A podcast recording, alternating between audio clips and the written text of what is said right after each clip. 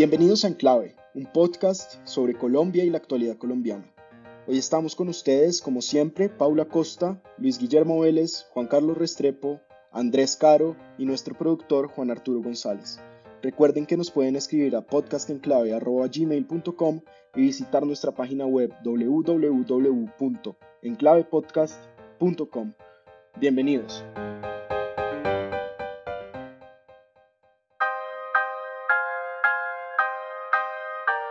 Bienvenidos al episodio 14 de Enclave. Hoy vamos a hablar del caso de Álvaro Gómez y de las implicaciones que ha tenido la, la confesión de algunos miembros de las FARC y de todo este grupo de esta exguerrilla sobre el asesinato del líder político conservador. Antes, como siempre, vamos a hacer un repaso de lo que pasó esta semana. Luis Guillermo, quizás la noticia o el evento de esta semana fue el debate vicepresidencial en Estados Unidos que pensábamos que nos iba a hacer luego de esta emergencia de coronavirus en la Casa Blanca, de Trump y sus esteroides y sus curas mágicas, eh, pero al fin se hizo con unas cortinas de vidrio, ¿no? Como vio a los candidatos a vicepresidente, entre los cuales está, por supuesto, Kamala Harris, la candidata demócrata, senadora por California, y el actual vicepresidente Mike Pence. Pues el debate no cambia nada realmente. Eh, yo creo que la elección de Trump está seriamente comprometida. Eh, la última semana fue una semana terrible para la campaña de Donald Trump. Empezó con la divulgación de sus declaraciones de renta por parte del New York Times, donde nos enteramos todos que el señor Trump es un millonario quebrado de tiempo atrás que ha pagado 750 dólares durante cada año antes de ser elegido, digamos un par de años antes de ser elegido. Em, y empezó con eso y después vino la noticia eh, terrible de un super evento de contagio que se dio en la Casa Blanca para la nominación de la señora Barrett, que es una candidata muy conservadora, católica conservadora, a la Corte Suprema de Justicia en los Estados Unidos. En ese evento se infectó todo el mundo en la Casa Blanca, desde el presidente para abajo, y pues prácticamente quedó el centro, el principal centro de poder del mundo desmantelado. El presidente fue internado eh, en el hospital Walter Reed durante el fin de semana, eh, se salió como un loquito del hospital y se devolvió a la Casa Blanca eh, a los tres o cuatro días para seguir una campaña que pues cada vez está más desbarajustada. Este debate em, fue un debate, digamos, artificialmente normal, porque pues creo que ambos de los candidatos vicepresidenciales querían precisamente alejarse del espectáculo terrible que había que se había dado por parte del presidente Trump y su contrincante Joe Biden la semana anterior.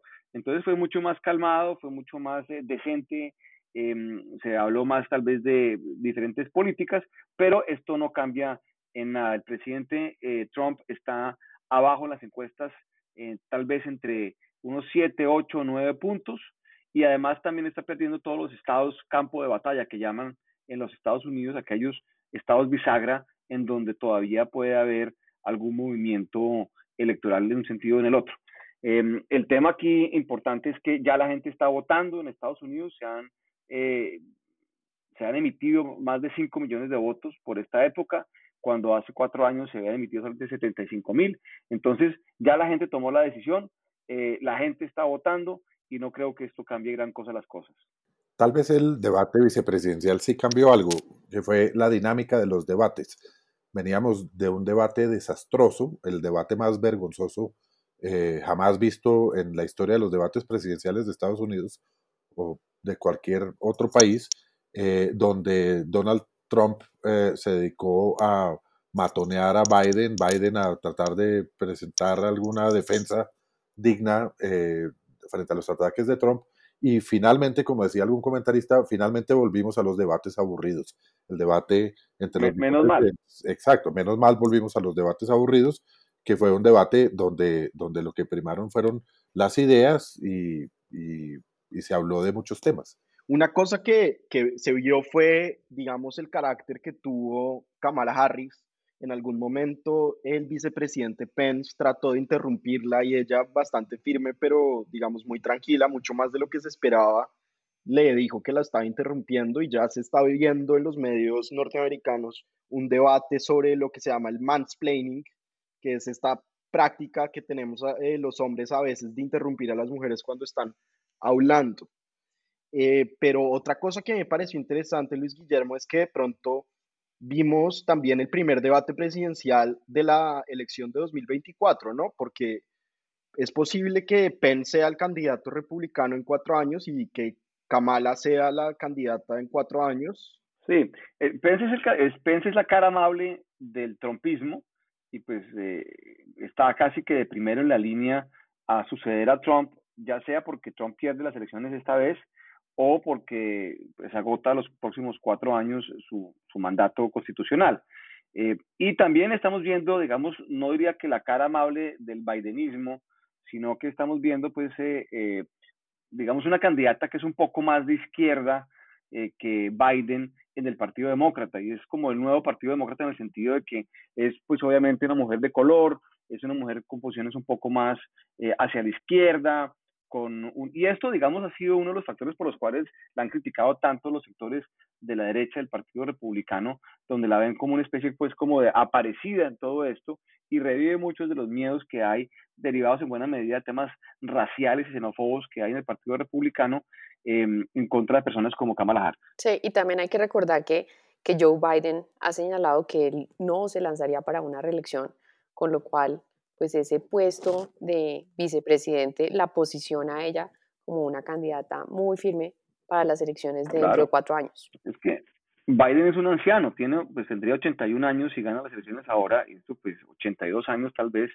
pues no hay ninguna posibilidad de que pueda pensar en otros cuatro años después de, de estos sí, de estos sí ganaría ahora en, el mes de noviembre. Tendría 81 al terminar su periodo. Sí, un anciano completo, entonces yo creo que no tiene pues capacidad Pero lo que es cierto es que, es que cualquiera que gane, sea Trump o sea Biden, va a ser el presidente más viejo de Estados Unidos. Eh, y eso es algo que los votantes han resentido un poco sobre todo después de venir de un presidente, digamos, como Barack Obama, que fue tan vital y tan enérgico. Pero bueno, hay que ver qué pasa. Y otra cosa interesante de Estados Unidos, Luis Guillermo, y le quería preguntar, es que no solo está en juego la presidencia, sino también el Senado y la Cámara de Representantes, digamos, la Casa Alta y la, Cámara Alta y la Cámara Baja del, del, de la rama legislativa de Estados Unidos y parece que los republicanos van a perder la mayoría en el Senado y eso tiene unas consecuencias muy graves, pues eh, más que graves, muy importantes, ¿no? Sí, pues aquí las encuestadoras y los analistas políticos eh, que se basan en datos eh, están planteando ya un escenario muy duro para los republicanos, donde hay una posibilidad del 80% que gane Biden la presidencia, solamente 20% que gane Trump, y eh, también están pensando en la posibilidad, también bastante alta, de que no solamente gane la presidencia, sino que además el Partido Demócrata se lleve el Senado. Entonces quedaría con presidencia, con Cámara y con Senado, y esto podría eh, abonar el terreno para que la agenda progresista de los demócratas sea pues mucho más agresiva. Em, eso es ante la, o sea, esa es la perspectiva que está viviendo en este momento el Partido Republicano, que es muy grave para ellos y es la consecuencia de haberle vendido el alma al diablo, al diablo de Trump. Y bueno, y lo, otro que es importante es que tal vez por cuenta del coronavirus y de la emergencia que ocurrió en la nominación eh, de la juez Barrett, tal vez no van a alcanzar a, hacer las audiencias para su elección como magistrada, ¿no? Pues eh, yo creo que sí lo van a hacer y lo van a ferrocarrilar como pueden, precisamente porque los dirigentes republicanos saben en el fondo su alma que van a perder las elecciones y van a perder en grande. Entonces yo creo que eso es lo que los motiva a empujar con todo antes de la elección y además recordemos que también tienen casi que un mes y medio después en lo que se llama la sesión del lame duck, em, el pato tiroteado, para poder eh, empujar esta, esta, esta nominación.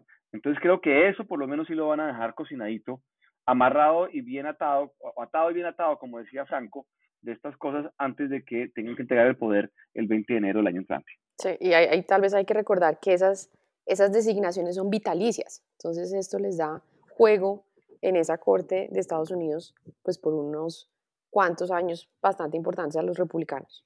Vitalicias como la del Consejo Superior de la Judicatura. En Colombia también hay sí, Exacto. Y la rectoría del externado. bueno, pero eso sí me dicen que, que van a haber cambios dentro de poco, eso es lo que se rumora. Em, hay mucha oposición eh, y mucha alteración de la gobernabilidad en el externado. Vamos a ver qué pasa el año entrante, pero eh, eran vitalicias y ya parece que no son. Bueno, Paula, y en medio de una economía que ha caído muchísimo, como lo hemos hablado acá, un sector en el que ha habido mucho movimiento es la venta de viviendas. El Ministerio de Vivienda dijo que, que, se que, que las ventas de vivienda han aumentado en un 43%, esto en el mes de septiembre de este año. ¿Qué está pasando en Colombia y tal vez en el mundo con el mercado inmobiliario? Sí, este es, este es un, digamos, un fenómeno muy interesante que está como en contravía de lo que pasa usualmente con el mercado inmobiliario cuando hay una crisis económica y es que es uno de los sectores que en este momento está presentando una mayor dinámica. Esto tiene que ver con que esta pandemia pues generó una, unos cambios muy profundos en las preferencias y en la forma y en el uso de las casas de las personas. Hay un movimiento a nivel mundial de irse hacia los suburbios, de salir de los centros de las ciudades. Nuevamente, esto no es el caso ni de Bogotá ni de Colombia, sino es un movimiento a nivel mundial en donde para el caso del mercado americano se han registrado incrementos hasta del 17% en el valor de las casas que se ubican en los suburbios. Obviamente esto tiene una contraparte y es que el mercado inmobiliario relacionado con oficinas y con comercio se ha deprimido de una forma importante y en la parte comercial se empieza a ver una recomposición y se le empiezan a dar nuevos usos a espacios comerciales como espacios de vivienda o a los hoteles como espacios de habitación individuales. Entonces, hay mucha actividad. Otro componente de esto es que casi todos los planes de reactivación económica en el mundo tienen un componente de construcción que tiene que ver con la cantidad de encadenamientos, cuántos sectores se pueden jalar y dinamizar a partir de la construcción y es probablemente uno de los sectores que tiene ese mayor número de encadenamientos y que además es un, eh, usa de forma muy intensa mano de obra, con lo cual también apoya el empleo. Entonces, es un buen momento para, para comprar, tal vez no el mejor momento para vender, pero se están dando muchísimos cambios en el mercado inmobiliario y eso creo que es parte de la explicación a nivel mundial de cómo se empieza a recomponer la economía. Pero Paula, ¿los precios sí están bajando? Porque yo tengo la impresión de que hay un poco de dinamismo, más los precios no reaccionan completamente. Sí, no, y yo creo que los, los precios de alguna forma se sinceraron, ¿no? Entonces, hay, mucha dinámica, los precios no son tan caros como estábamos acostumbrados a ver, por ejemplo, en Bogotá, pero se, digamos, la gente asumió que iba a haber una disminución del precio y dijo, bueno, pues no, no me importa porque también voy a comprar barato, entonces voy a vender barato para poder comprar también barato.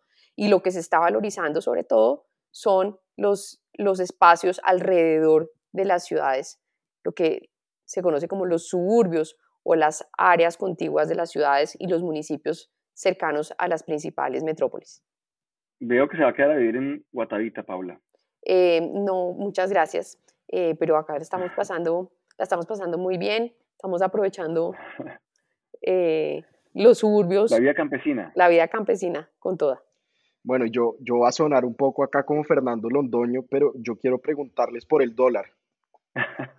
y por qué va a pasar con el dólar a puertas de la, de la elección en Estados Unidos con el dólar frente al peso colombiano. Em, Exacto.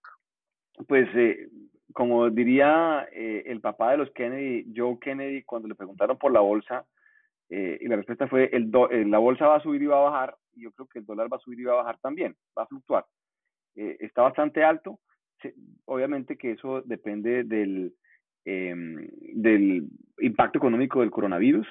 esperemos que cuando este impacto se empiece como a normalizar, se estabilice la moneda, pero por ahora pues hemos visto una gran volatilidad y para los que están afuera pues eso es muy difícil porque pues obviamente sus ingresos en pesos eh, son muy pocos para comprar esos dólares que se requieren para poder vivir afuera y viajar.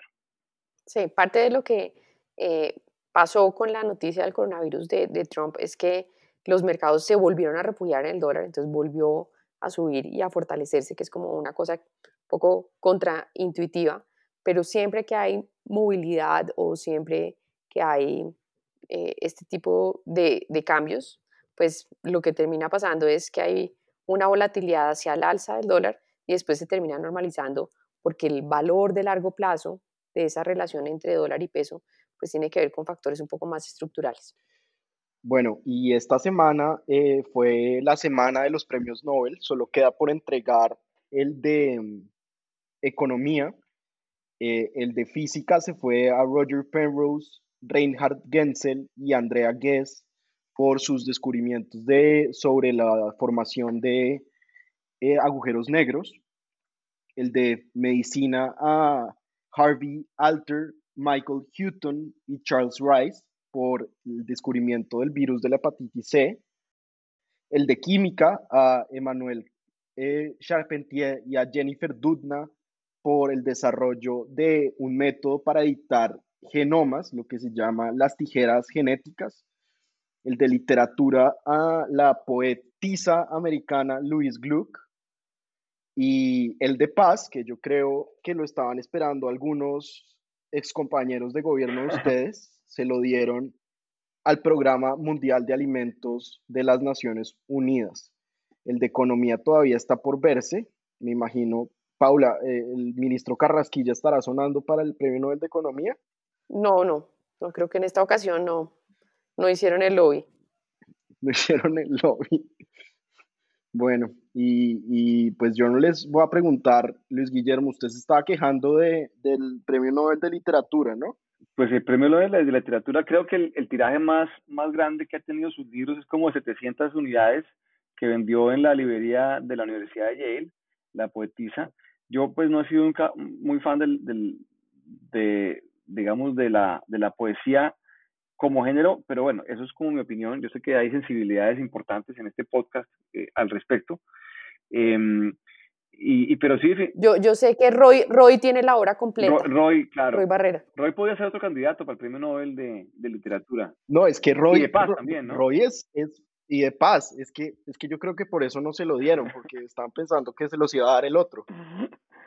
Em, pero bueno. Entonces, eh, sí, es una, pues una poetisa eh, bastante desconocida. El la único premio Nobel de literatura que me ha llamado la atención, que, que digamos que escribe poesía, ha sido el de Bob Dylan, que me gustó mucho en su momento, pero que además tuvo el, el desplante de no ir a recibirlo, lo cual me pareció muy mal de su parte. Bueno, pues ojalá que próximamente haya algún otro premio Nobel de literatura latinoamericano. Más conocido. De pronto más conocido. Eh, ¿A usted cuál le gustaría? ¿Otro músico? Ricardo Arjona, por ejemplo, me imagino. Eh, pues, eh, digamos, eh, para, sé que para alguna parte de la audiencia eh, puede ser una, digamos, un, algo muy, muy controversial, definitivamente, ¿o no, Juan Carlos? Yo creo que sí, yo creo que hay gente que le fascina a Arjona y reconoce públicamente que, así es, entonces... ¿A cuál gente? ¿Ah? A, mí, a mí, por ejemplo, a la gente como yo que tiene buen gusto, a la gente de buen gusto como yo, que oye Arjona. Es que Arjona pegó en Huasca. Acá próximamente va a haber concierto de Ricardo Arjona, así que me hacen el favor y, van respetando. Un, un, gran, un gran poeta, un gran poeta. Está circulando un meme que dice que si uno recibe un mail que dice que contiene la última canción de Ricardo Arjona, que por favor no lo abran, que en efecto contiene la última canción de Ricardo Arjona.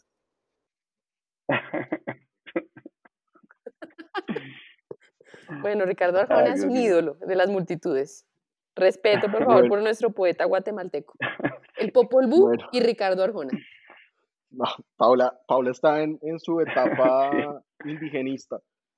Pero bueno, eh, Juan Carlos, tenemos un poquito abandonado el caso de Álvaro Uribe eh, ante la justicia. Pasó a la justicia ordinaria esta semana eh, la Fiscalía General de la Nación, en cabeza, como sabemos, de un fiscal duquista, em, pidió que se, le pidió a un juez que se revocara la medida de aseguramiento que tiene el presidente, el expresidente Álvaro Uribe.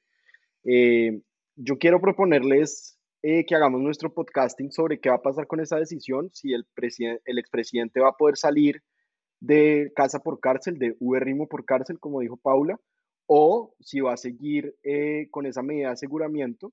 Pero Juan Carlos, no sé, quiero preguntarle sus impresiones de cómo va ese proceso.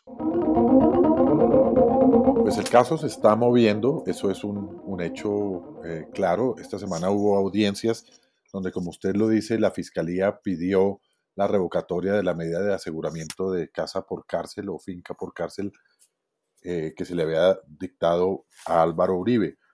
El juez no ha tomado una determinación, la audiencia se suspendió, eh, hubo varias, varios rifirrafes importantes y, peleas eh, importantes, porque hay que recordar que, que, en esa audiencia se ha hecho parte el exfiscal Orlando Montealegre, que ha jugado un, un rol bastante activo eh, en contra del presidente Uribe y la decisión entonces se ha pospuesto, dicen, eh, que para el día sábado. El sábado el juez debe determinar si revoca o no la medida de aseguramiento, lo cual en, pues en la práctica eh, significará una victoria y un respiro para los seguidores y amantes del presidente Uribe, pero pues me imagino que ya, como ya no vuelve al Senado, no debe cambiar mucho en, la vida normal. Se quedará en su finca, que, no era ninguna privación de la libertad, porque estar privado de la libertad en una, en una propiedad de 1.500 hectáreas, pues eh, es un poco absurdo. pero, pero además eh, es igualmente absurdo que supuestamente la medida de aseguramiento se da porque el expresidente Uribe pudiese eventualmente influir en, el proceso negativamente y pues estando en su finca ya, si es que lo fuese a hacer, pues, pues lo podría seguir haciendo. Entonces, eh, yo creo que realmente esta medida de aseguramiento no tiene como mucho sentido, en mi opinión. Y bueno, cuando usted diga, eh, Andrés, entramos a, hacer un poco aquí de conjeturas, a ver qué va a pasar con el expresidente Uribe el próximo sábado. La verdadera medida de aseguramiento eh, al presidente Uribe para que no interfiriera con la justicia debía haber sido cancelarle su cuenta de Twitter, porque la vida política de Uribe, la vida política de Uribe ocurre más en el Twitter que en la calle, entonces, pues privado de la libertad, exacto. Y el teléfono. Sí, sí, sí. Cancelarle el WhatsApp. Quitarle, quitarle, el quitarle el Twitter a Uribe es como quitarle el Instagram a Juan Carlos. Gracias. Pero, eh, Luis Guillermo, hay una cosa que mencionó Juan Carlos que a mí me parece muy interesante y es la presencia extraña del el ex fiscal general Eduardo Montealegre y del ex vicefiscal en, en las audiencias de. ¿Qué, es, ¿Qué hacen ahí estos señores? No, pues no sé qué hacen realmente. No les luce, definitivamente. Eh, sobre todo porque un, un, fiscal pues debe dar, digamos, alguna, por lo menos alguna presencia o alguna idea de, de cierta objetividad a un ex fiscal en todo esto y pues un fiscal ahí metido de pies y manos, como el doctor Montalegre, em, empujando una causa eh, totalmente política, por supuesto. Eh, pues, empujando una causa además que él ha debido impulsar cuando fue fiscal. Que es decir, exactamente. Si, tenía tanto conocimiento de todos los delitos eh, que dice cometió el expresidente Uribe, pues está confesando su propia negligencia al no haberlas claro. Eh, resuelto efectivamente como fiscal. Y no tiene credibilidad por, por lo politizado que está el tema. O sea, se meten ahí es un poco para joder a Uribe, es, la impresión que uno tiene. Entonces, eh, yo creo que eso pues obviamente no les luce eh, para nada. Y creo que es contraproducente para la causa de la justicia y la verdad. Em, y lo que da es para más show y para más memes y para más escándalos en Twitter entonces está el señor Granados, y está el señor Lombana, y está el señor de Montealegre, y entonces todos se agarran de las mechas y se dicen, toda clase de cosas, y pues obviamente creo que eh, por lo menos lo que es la verdad y la justicia quedan un poco atropelladas en toda esta situación. Sí, pues es que realmente es un poco eh, ingenuo de uno, uno, pensar que entre Lombana, Granados, Montealegre y Perdomo vamos a llegar a la verdad en, en algo. Pero bueno, Luis Guillermo, ¿qué va a pasar con la medida de aseguramiento del expresidente Álvaro Uribe? Yo creo que se la van a levantar. yo siempre, como hemos hablado aquí en, en Enclave varias veces, em, yo siempre he pensado que ha sido, que fue una medida exagerada innecesaria, por lo que acabamos de decir inclusive, o sea, la medida más efectiva es quitarle el teléfono a Álvaro Uribe y no meterlo preso eh, como medida cautelar, eh, entonces yo creo que se la van a levantar y me pareció, me impresionó mucho, me, me gustó mucho la juez. En lo poco que pude ver de la audiencia me pareció que la juez era pausada, eh, era como hábil para manejar todos estos eh, digamos, eh, este circo que se había montado en la audiencia y yo creo que es una señora que va a tomar la decisión correcta en ese sentido. Paula, ¿usted qué cree que va a pasar? Yo, pues yo creo que van a levantar la, la medida de aseguramiento y que el senador Uribe se va a trasladar de la sede campestre a la sede social del Uberlino. Nuevamente, yo no entiendo cómo no... En helicóptero. Sí, por supuesto, por supuesto. Eh, a caballo. Tomando tinto eh, y en Crocs. Em, esa sería, digamos, una de esas fotos que muchos seguidores del turismo quisieran ver nuevamente. Pero lo otro que creo es que realmente si el tema se llama influir, es impensable que siga dando declaraciones, dando entrevistas y utilizando libremente las redes sociales. Eh, bueno, y Juan Carlos. Pues yo voy a comprar, voy a apostar por el caballo más, más malo. Eh, yo creo que yo creo que no, yo creo que probablemente lo dejen eh, con su medida de aseguramiento. Creo que algún valor tiene que tener todo el trabajo que hizo la Corte cuando, cuando instruyó ese caso y para llegar a donde llegó.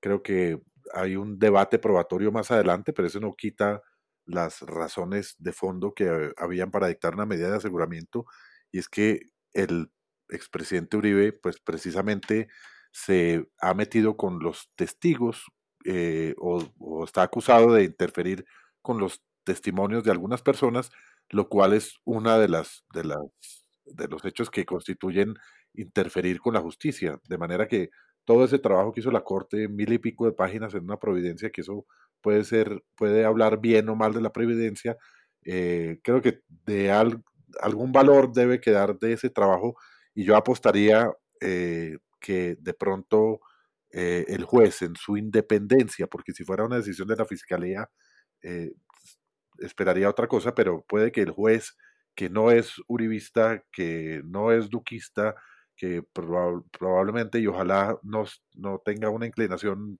ideológica ni política, pueda mantener el trabajo que hizo la Corte y mantener esa decisión. Juan Carlos, hace unos episodios Luis Guillermo eh, rebatió eh, lo que usted acaba de decir, argumentando que entonces en cualquier caso en que haya un acusado de interferir con testigos o contra la Administración de Justicia, tendría que haber, tendría que haber una medida cautelar, una medida de aseguramiento preventiva. Entonces, pues yo no sé qué va a pasar. Yo Pero es que este no es... Sí. Este no es cualquier caso, Andrés. Este no es cualquier caso. Estamos hablando eh, de un caso de los más sonados eh, que hay en el país. Tal vez el caso, este es el caso de O.J. Simpson colombiano, eh, donde, donde además, además, de, además de todo, eh, pues encarna la polarización que está viviendo Colombia y por ende pues está sujeto a una cantidad de influencias y de interferencias. Hay que recordar que también la medida de aseguramiento busca, además de evitar que se interfiera con la justicia, que las personas eh, eh, huyan del país o del, alcance de la justicia y aunque Álvaro Uribe ha dicho muchas veces que no lo haría, eh, es costumbre de su círculo huir de, la justicia. Es decir, cuando Andrés Felipe Arias lo fueron a, cuando lo estaban procesando, se escapó del país, lo hizo María del Pilar Hurtado, lo hizo Luis Carlos Restrepo, eh, lo hizo Ernesto Yamure, lo hizo todas las personas cercanas a Uribe que han sido en algún momento cuestionadas por la justicia, eh, terminaban huyendo, de manera que no es, no es extraño y no es cualquier caso eh, el que estamos viendo en este momento. No, no, no sería extraño que Álvaro Uribe, por considerarse perseguido, porque esa es una de las connotaciones que le han dado a este caso, han dicho que es una persecución política eh, en el evento que se fuera a haber condenado a una pena privativa de la libertad de las de verdad eh, pidiera asilo en otro país. Podría ser una opción. Bueno, pues vamos a ver qué va a pasar. Sale la decisión el sábado 10 de octubre. Eh, para el momento en que saquemos este episodio ya se sabrá. Vamos a ver quién tiene la razón con la predicción. Y bueno, siguiendo, vamos a seguir hablando de justicia. Eh, y por qué no empezamos pues con una evaluación de las predicciones de la semana pasada. Luis Guillermo, usted había dicho que Piedad Córdoba se había pifiado diciendo que las FARC habían asesinado a Álvaro Gómez y las FARC terminaron confesando el delito ante la JEP y ahora parece que todo el mundo o casi todo el mundo le creyó a las FARC su confesión sobre el magnicidio de Álvaro Gómez. Recordémosle a nuestra audiencia, Álvaro Gómez fue un senador, candidato presidencial, periodista, diplomático colombiano que fue asesinado el 2 de noviembre de 1995 en Bogotá, saliendo a dar clase, creo, en la Universidad Sergio Arboleda, de la que acá hemos hablado mucho, em, y que además fundó. Y pues antes de, empezar a hablar de, de, lo que pasó esta semana, yo quiero preguntarles a ustedes qué recuerdan de Álvaro Gómez, qué nos pueden contar de Álvaro Gómez, quién fue este señor, Luis Guillermo. Bueno, pues Álvaro Gómez efectivamente fue una persona, digamos, muy importante, candidato presidencial en cuatro ocasiones, eh, senador durante muchos años, un líder importantísimo del conservatismo, un líder, digamos, de la, de la derecha colombiana, y el hijo de Laureano Gómez, un dirigente de principios de mediados del siglo XX eh, colombiano, eh, conservador, a quien se le atribuye en, en, buena medida, no sé si de manera injusta o justa, eh, buena parte de la violencia o de la persecución al Partido Liberal durante la época conocida como la violencia. Em, entonces, pues siempre tuvo que cargar con ese INRI Álvaro Gómez, pero de todas maneras hay que reconocer que fue un líder muy importante político que además en sus últimos años lo que hizo fue que eh, amansó un poco sus, puntos de vista, fue secuestrado por el M-19 eh, tal vez en los años finales de los 80, en los 90, eh, y ese secuestro fue muy impactante para él. Eh, fue también copresidente de la Asamblea Constituyente con Antonio Navarro Wolf y Horacio Serpa en su momento. Entonces, pues sin duda alguna fue un personaje muy importante y su homicidio en noviembre del año 95 se dio en el, en el contexto del peor escándalo político que ha habido el país en, en muchísimos, muchísimos años que fue el proceso 8000 en contra del presidente Samper. Entonces, o de, digamos, de la campaña del presidente Samper.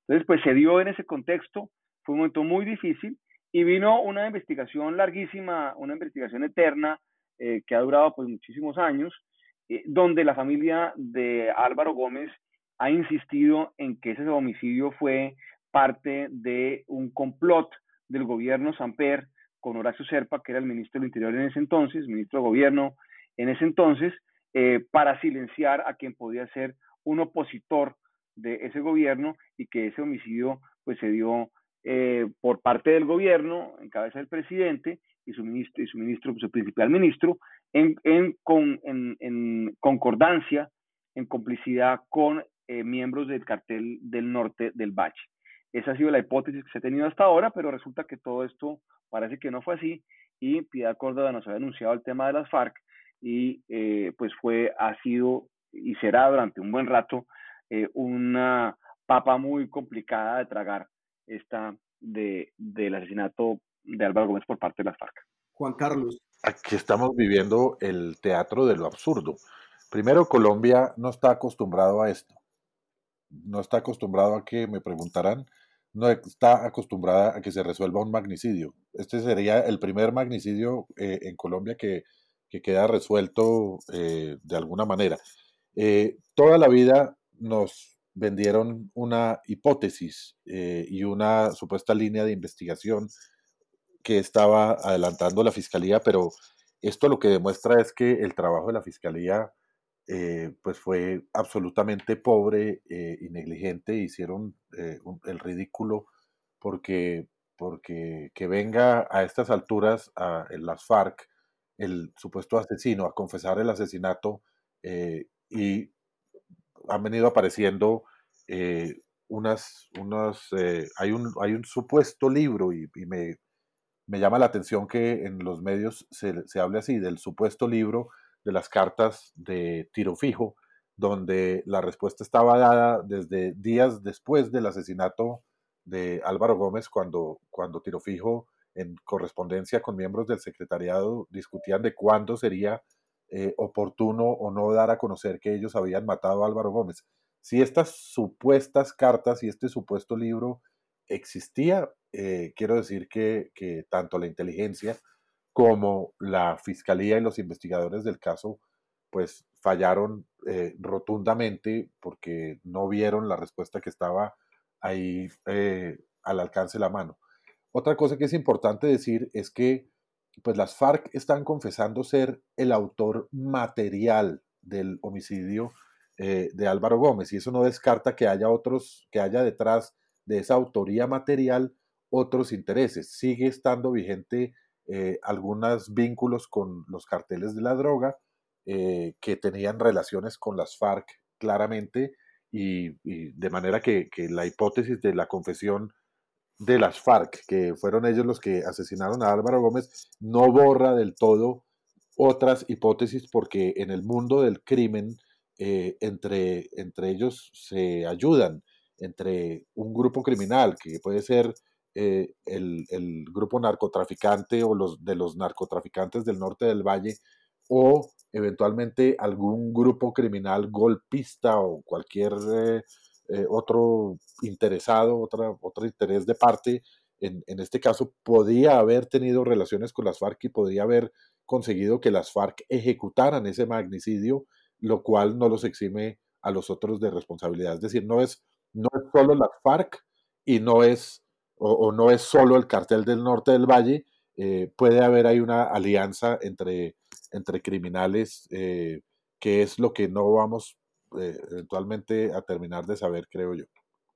Em, Paula, y resulta que no solo fueron las FARC las que confesaron el crimen, sino una persona que hoy está en el Senado de la República, eh, Antonio Lozada, dijo que fue el líder de la operación que asesinó a Álvaro Gómez y las reacciones no se han hecho esperar. Algunos, eh, entre ellos, como, como nos dijo Luis Guillermo, la familia, los miembros de la familia de el líder Álvaro Gómez han dicho que no le creen a las FARC, que, le están, que las FARC le están haciendo un favor a miembros del cartel de Cali, al, incluso al expresidente Samper, a Horacio Serpa, eh, pero otros, los que sí creyeron en el testimonio, están pidiendo la renuncia del senador Lozada. ¿Usted cómo vio las reacciones y, y qué le parece esto de la renuncia de Lozada? Pues a, mí me parece que, que todo ese planteamiento es un poco absurdo. Este acuerdo de paz plantea unos mecanismos de justicia transicional en donde la verdad es uno de los componentes más importantes.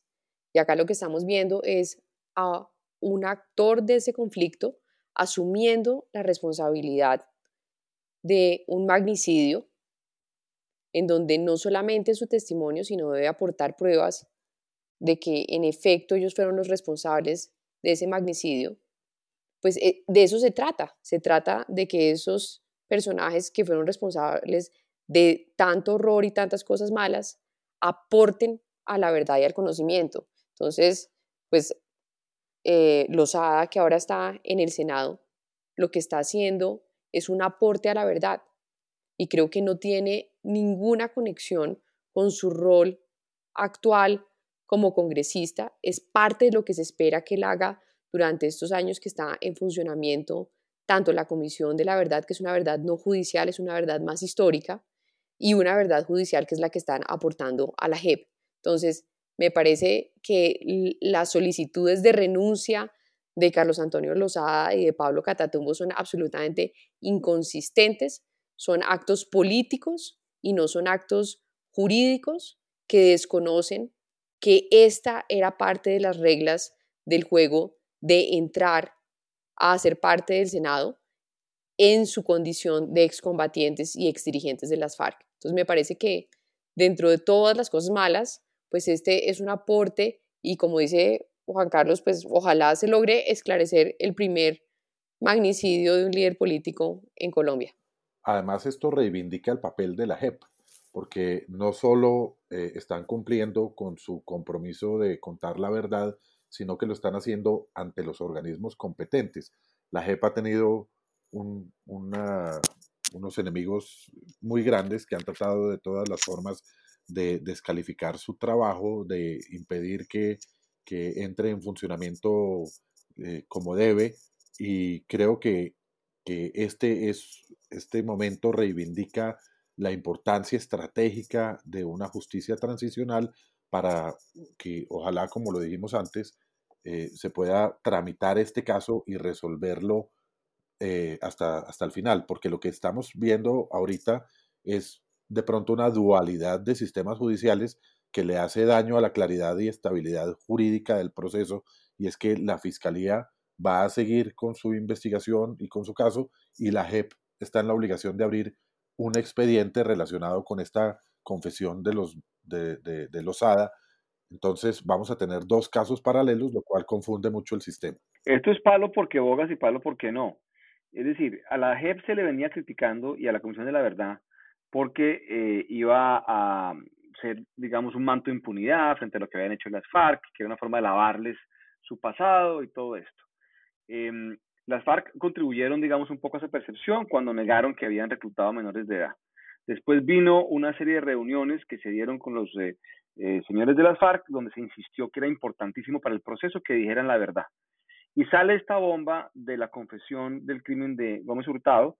Em, se desempolva este libro que mencionaba Juan Carlos de correspondencia de Manuel Marulanda Vélez, de tiro fijo, durante el año 93 al año 98, un, un libro que todo parece indicar que es verdad, em, donde desde, desde, tiempo atrás, eh, es más, este libro, para, esto es como una novela lo que acaba de pasar, este libro eh, cae en las manos nada más y nada menos de José Obdulio Gaviria hace un par de años y él inclusive es quien lo divulga o divulga la existencia del libro y resulta que en este libro, que es un libro facsímil de las correspondencias, de las cartas de Manuel Marulanda, aparece en cuatro ocasiones por lo menos mencionado el crimen de Álvaro Gómez. O sea, esto no es una cosa que sea del todo nueva. Ahí está tal vez lo que sería la prueba reina realmente que las FARC tuvieron algo que ver en, el crimen. Ahora, cuando uno mira la, la, correspondencia, por lo menos la que ha salido publicada, encuentra uno que pudo haber pasado lo que decía Juan Carlos. O sea, entre estos criminales todos se van eh, concertando y se van eh, eh, haciendo cómplices y es posible que el homicidio de Álvaro Gómez haya sido concertado de alguna manera con el cartel del norte del Valle en ese momento donde lo que se quería realmente era generar desestabilización social y política, así es como lo plantea Tiro Fijo en, su, en sus cartas donde explica los motivos del crimen de Álvaro Gómez y pues digamos entre las FARC y el cartel del norte del Valle hicieron opera, operativizaron eh, este, este homicidio. Em, ahora que se sabe, digamos, el tema o se lleva a la JEP y la JEP tiene pues el deber de investigar y llevar estos sus últimas consecuencias, la derecha colombiana y la familia de Álvaro Gómez pues simplemente hacen como, como si no hubiera habido nunca eh, digamos, una, una confesión y mantienen su hipótesis de que el, expresidente Samper y el exministro Serpa estaban metidos en esto. Esa parte de la hipótesis de los Gómez nunca, nunca fue tomada muy en serio por la gente. O sea, es absolutamente ridículo pensar que el expresidente Samper, eh, por muy controversial que sea, pues planifique un magnicidio con Horacio Serpa en el Palacio Nariño. Yo creo que eso no le cabe en la cabeza eh, a nadie y eso era, digamos, la espina dorsal de el, em, la hipótesis de la familia Gómez, que nunca fue tomada muy en serio. Entonces, pues aquí están las instituciones funcionando, el proceso de paz era precisamente para esto, para conocer la verdad, y sobre el tema este de, de la eventual renuncia del señor Lozada y el señor Catatumbo eh, en el Congreso, pues es absolutamente ridículo pedirla porque precisamente se está sabiendo esto, porque es parte del proceso de paz que incluye que incluye la posibilidad de ocupar cargos de elección popular o cargos de designación, en este caso en cargos de elección eh, popular, pues habiendo confesado todos los crímenes, crímenes que cometieron. Conversando con varios conocedores del caso, eh, al que menos le interesaba ver muerto a Álvaro Gómez eh, o asesinar a Álvaro Gómez era a Ernesto Samper, porque Ernesto Samper, en primer lugar, ya estaba en la presidencia. En segundo lugar, el crimen de Álvaro Gómez le dejó a el, espacio del conservatismo al archienemigo de Samper, que era Andrés Pastrana, o que es Andrés Pastrana, y quedó todo, todo el espacio del, del conservatismo para Pastrana, que en efecto lo capitalizó y terminó siendo presidente después de Ernesto Samper. Este caso está lleno de ironías y de, de cosas muy, muy nuestras. Eh, lo primero es que eh, tantos años clamando por, por una impunidad por parte de las víctimas de este caso, que es principalmente la familia de Álvaro Gómez, aunque también eh, hubo otra persona que fue asesinada en el mismo evento, que fue un asistente de Álvaro Gómez, que se llamaba José del Cristo, que sorprendió a muchas personas que las FARC ni siquiera lo hubieran mencionado en, la confesión. Tantos años clamando por la impunidad y cuando aparece el asesino eh, no lo aceptan. Por otra parte, eh, es el papel de nuestra justicia y, la investigación eh, ha sido ridículo porque de la confesión entonces ahora se van a desprender unas líneas investigativas, ¿no? Entonces a partir de que apareció el asesino y confesó, entonces ahora la fiscalía dice que va a abrir unas líneas de investigación, ¿no? Pues si ya está la confesión, eh, lo que hay es que conseguir las pruebas de la confesión. Eh, y finalmente, de manera muy irónica, fue Carlos Antonio Lozada quien le salvó la vida en un episodio en el Congreso a José Obdulio Gaviria hace poco, que hace unos meses que le dio un patatús y termina Carlos Antonio Lozada haciéndole resucitación. Entonces, eh, hay una cantidad de, eventos cruzados que hacen que este caso sea eh, pues uno que, del cual vamos a seguir hablando por mucho tiempo. Andrés, usted, usted hace una pregunta arrancando esta sección y decía, ¿qué se acuerdan ustedes de, de Álvaro Gómez? Yo me acuerdo como del estribillo político de Álvaro Gómez, que él hablaba del acuerdo sobre lo fundamental. Y creo que en este caso ese acuerdo sobre lo fundamental es conocer la verdad. Nuevamente, la verdad no siempre es la que la gente espera, la verdad no siempre es la más cómoda para algunos sectores de la sociedad, pero la verdad tiene que ser ese fundamento sobre el cual podemos seguir avanzando como sociedad. Entonces, pues de, eso me acuerdo yo. Em, usted probablemente no se acuerda de Álvaro Gómez en vida, pero esa era como parte de lo que lo caracterizaba y en la declaración que hace Carlos Antonio Lozada, dicen, nos arrepentimos porque él hubiera podido ser un actor que aportara mucho al proceso de paz en Colombia. Y creo que eso también es cierto, por su carácter y por la función que cumplía dentro del Partido Conservador, pero también una persona absolutamente ecuánime, con interés en el país hubiese podido jugar un papel muy importante en todo lo que sucedió después. Como en efecto lo jugó, porque eh, tuvo un rol fundamental en la constituyente, que fue tal vez el hecho transformador más importante de Colombia en, la vida republicana reciente. Eh, entonces, me parece que, que, sí jugó un papel fundamental. Hay dos facetas de Álvaro Gómez muy distintas. Eh, la una es la del conservador radical, hijo de Laureano Gómez, que cuando, cuando su padre estaba eh, vivo, atizó mucho la, violencia partidista, eso, es, eso parece ser un hecho históricamente comprobado, era un, radical conservador en una época de mucha violencia, y después se metía al Congreso con pitos, con pitos y pitaba e interrumpía las sesiones del Congreso, o sea, era, era realmente un, un radical. Y he leído en varios, en varios documentos que participó en la quema de, de, de las casas de dirigentes liberales, etcétera. Entonces, eh, un, un, radical por una parte, pero en su madurez, me parece, y, y probablemente con el fallecimiento de su padre, de pronto tiene un destete eh, ahí político importante y se vuelve una persona mucho más equilibrada, una persona súper, súper eh, sosegada, calmada, inteligente y, una verdadera luz en, la política colombiana. Él, él, como dice Paula, hablaba del acuerdo sobre lo fundamental, que es algo que todavía buscamos. Todavía buscamos un acuerdo sobre lo fundamental porque lo que, lo que más complica la, la, vida política de este país son los desacuerdos. Nosotros estamos eh, adictos a los desacuerdos y somos incapaces de, encontrar acuerdos que le permitan al país tener unos propósitos comunes, de manera que Álvaro Gómez habría jugado un papel muy importante en su, en su madurez política eh, en, el, en, la Colombia de hoy.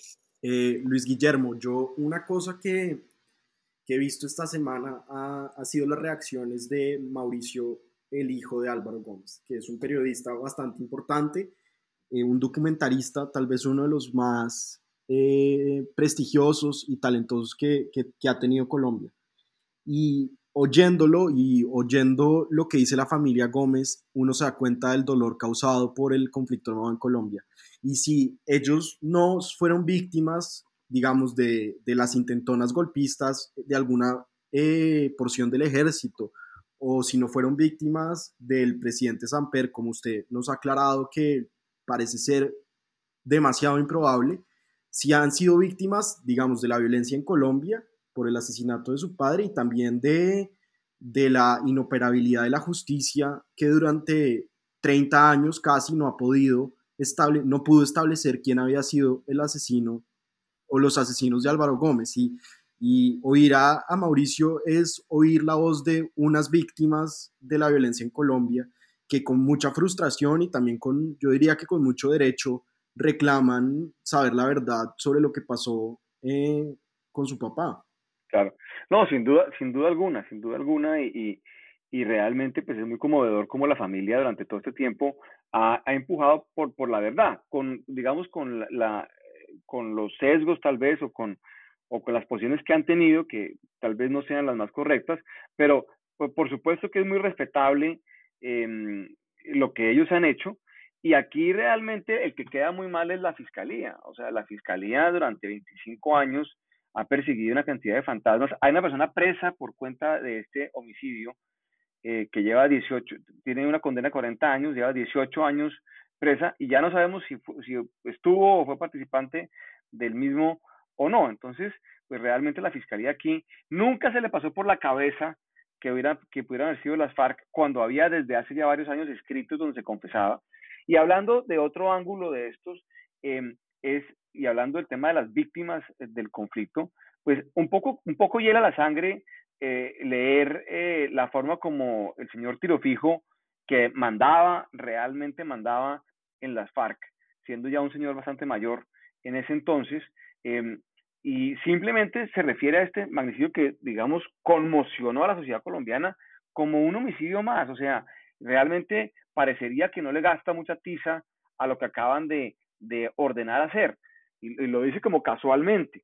Y, pues esto que hace este señor por allá, un, psicópata sin duda alguna, en la selva eh, hace 25 eh, años, pues destruyó la vida de una cantidad de personas, entre ellos en buena parte la vida o, el sosiego de la familia Álvaro Gómez, que durante todos estos años ha estado intentando saber qué fue lo que pasó con la muerte pues de su, de su padre o de su tío o de su pariente. ¿Y no les da tristeza que el, frenesí mediático que, del cual dependemos como país enfermo que somos haya llevado a que toda la discusión gire en torno al asesinato de Álvaro Gómez Hurtado, cuando en la misma confesión se, se, mencionaron otras personas que las FARC mataron también eh, igualmente importantes eh, a Álvaro Gómez Hurtado, es decir, Chucho Bejarano, ah, eh, claro. un general, otras, otras personas, mencionaron cinco o seis personas que asesinaron y toda la conversación y todas las noticias y todos los titulares en los periódicos se refieren exclusivamente al asesinato de Álvaro Gómez Hurtado. Creo que es bastante injusto y es una, pues es una actitud eh, lamentable de, de, la, de la conversación nacional de ignorar a los otros asesinados eh, incluidos en esa confesión. Sí, sin duda, sin duda. Muy, muy difícil, como usted lo decía la, la, la semana pasada, manejar la verdad es muy complicado. ¿Cómo era la película esta de los años noventas eh, Código de Honor, tal vez se llamaba la película, donde el personaje de Jack Nicholson eh, cerraba la película hablando de no puedes manejar la verdad, pues parecería que el país no puede tampoco manejar la verdad esta vez, porque la verdad pues es muy dolorosa. Eh, y es parte, digamos, del éxito, en mi opinión, del proceso de paz, de haber logrado esto. Hubiera sido muy bueno cuando se dio el proceso de paz con el M-19, haber tenido también verdad. Quizás si se hubiera dado eh, la verdad en ese momento, no tendríamos aquí al señor Gustavo Petro eh, dándose de el prohombre, planteándose moralmente superior cuando participó de una organización criminal como el M-19, porque fue una organización criminal que secuestró, mató, causó dolor y causó toda clase de víctimas, estuvo muy bien que se hayan reincorporado, que muchos de ellos son gente de bien eh, actualmente, pero sí nos quedaron debiendo eh, saber qué fue todo lo que estos tipos hicieron durante los años 70 y 80 eh, y una partecita de los 90 como criminales que fueron eh, a bordo de esa organización criminal que fue el M19. De acuerdo. Yo creo que lo otro interesante de, de esto es que si bien es el caso de Álvaro Gómez el que genera, como dice Juan Carlos, todo ese frenesí mediático, anuncian las FARC que van a aportar de forma seria y contundente a la verdad. Entonces, pues este es un caso de muchísimos casos y esperamos ansiosos poder oír la verdad para pasar esa página del conflicto armado en Colombia. Creo que es una contribución real de las FARC, más que los bienes que nunca aparecieron y las escobas y los trastos viejos.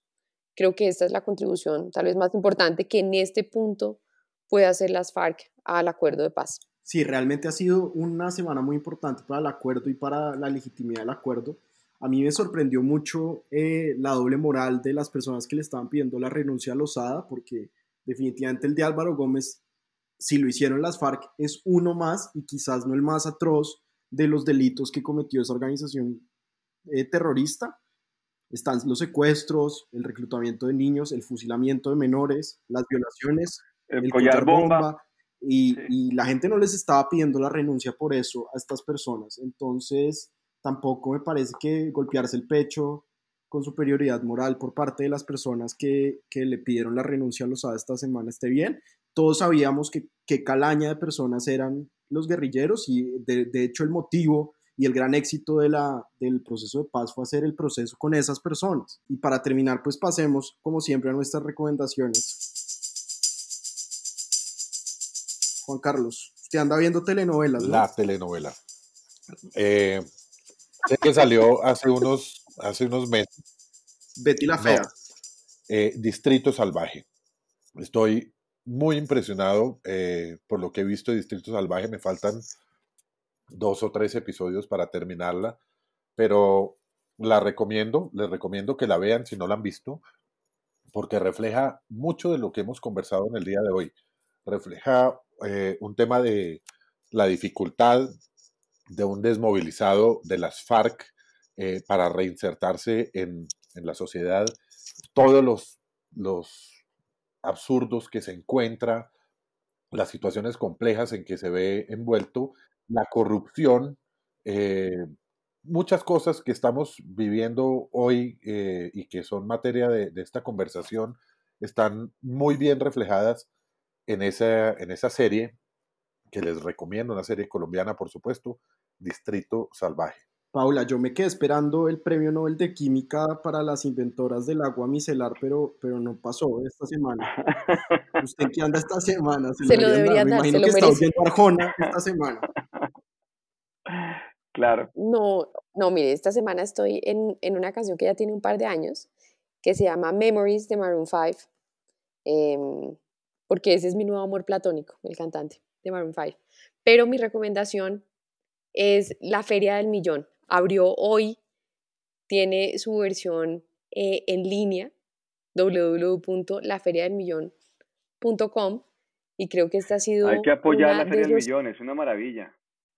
Es, es uno de esos inventos un poco para permitir que más personas accedan al arte y para que los artistas jóvenes empiecen a mostrar.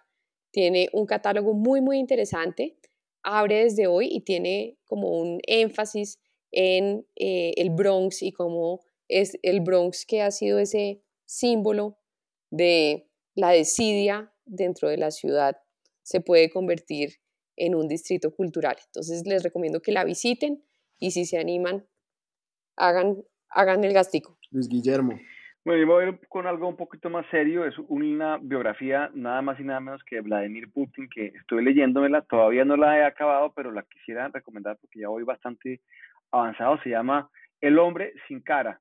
Eh, el incierto ascenso de Vladimir Putin es de la periodista Masha Gessen, fue publicado ya hace un par de años, pero me, digamos, me ha llamado mucho la atención eh, este siniestro personaje que es eh, Vladimir Putin, que controla, pues obviamente de una manera, eh, digamos, hegemónica a Rusia, em, y es un personaje definitivamente fascinante porque es como sacado de una novela de espías.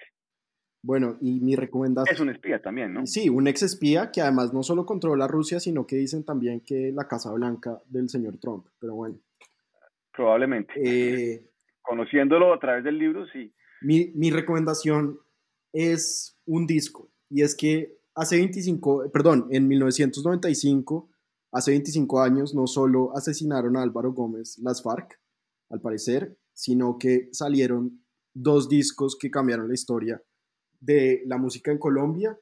Uno fue La Tierra del Olvido, que ya recomendamos en este podcast para que lo volvieran a oír hace unos episodios. Y el, 9 de octubre de 1995 salió Pies Descalzos, el disco de Shakira, que yo creo que vale la pena volverlo a oír y volver a cantar las canciones. Como Paula canta las de Arjona, yo canto las de Shakira. No, Shakira es maravillosa. Entonces, yo estaba, yo estaba en la universidad como en, empezando, empezando universidad en esa época y ese fue el super hit. Pero no estaba en la serie Arboleda, sí, Pablo? Eh, no, felizmente, feliz, está, exacto, eso fue lo que faltó, eso fue lo que faltó. Bueno, con Distrito Salvaje, la biografía de Vladimir Putin, Maroon 5 y la Feria del Millón y con eh, Pies Descalzos de Shakira nos despedimos. Muchas gracias por oírnos y que tengan una buena semana.